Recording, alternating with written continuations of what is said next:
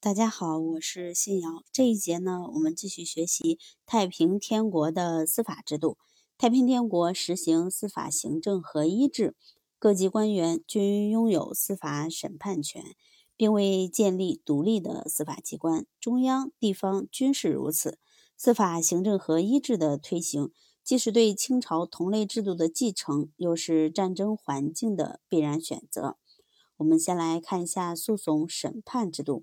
同太平天国保留下来的法律文献较少一样，有关太平天国的诉讼审判制度的具体内容，我们也知之较少。按照天朝天母制度中的规定，太平天国时期的诉讼审判制度大致如下：各家有争讼，两造铺两司马，两司马听其曲直不息，则由两司马弃两造铺组长。组长听其屈直不息，则组长上其事与旅帅、师帅、典执法及军帅，军帅会同典执法判断之。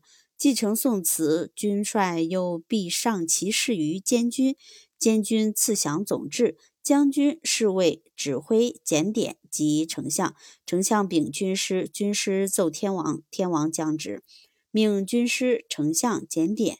及典执法等详核其书，无出入，然后直起天王主断。天王乃降旨主断，或生或死，或予或夺。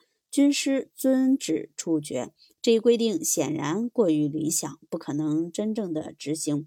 此外，丁玲在《太平天国革命亲历记》中，对太平天国的司法制度也曾做过如下的记述。他说。我们首先要加以弘扬的论题，就是太平天国的法庭。这些法庭毫不例外的是最严格、最公正的，令人憎恶的场面。满清衙门的少不了的附带物，如施于原告、被告、犯人的酷刑之类，全部被废除。原被告两造及证人全部当面对质。可耻的贿赂制度，在太平天国法庭完全是闻所未闻。任何一种酷刑均被法律所严禁，囚犯和诉讼人全部具有依法举行辩护的权利。有钱有势的人绝不能用不正当的手段胜过穷人。没有最明白、最确实的罪证，就不能判决和处罚任何一个人。所有的审判全部以是非曲直为准则。而不拘泥于条文，由此很少发生欧洲法庭中因法律上的专门术语及诡辩，经常导致的显然不公平的现象。接着，我们来看一下诉讼审判制度的特点。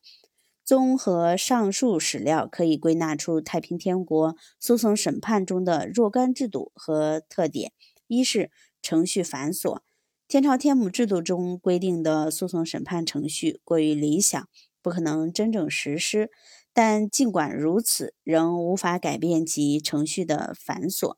第二个是天王专断，在太平天国的政治体制中，天王处于一切权力的最顶峰，天父是天上地下之大主宰，天父上帝要人生则生，要人死则死。从司法权角度讲，按照天朝天母制度的规定，太平天国的几乎所有重大案件都需要由天王来最终裁断，其他各级官员只是审判的执行者而已。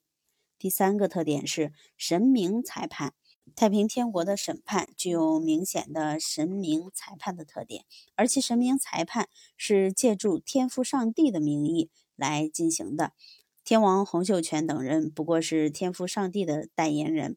为了强化神明的公正和能力，太平天国的审判过程中，借助一些特有的仪式，拼命渲染天父上帝的威力，以便使天父上帝的意志贯彻到所审理的案件之中。第四是注重结果。透过前面所引述的材料，我们可以得知，太平天国在审判过程中强调实质公正，注重案件的最终合理解决。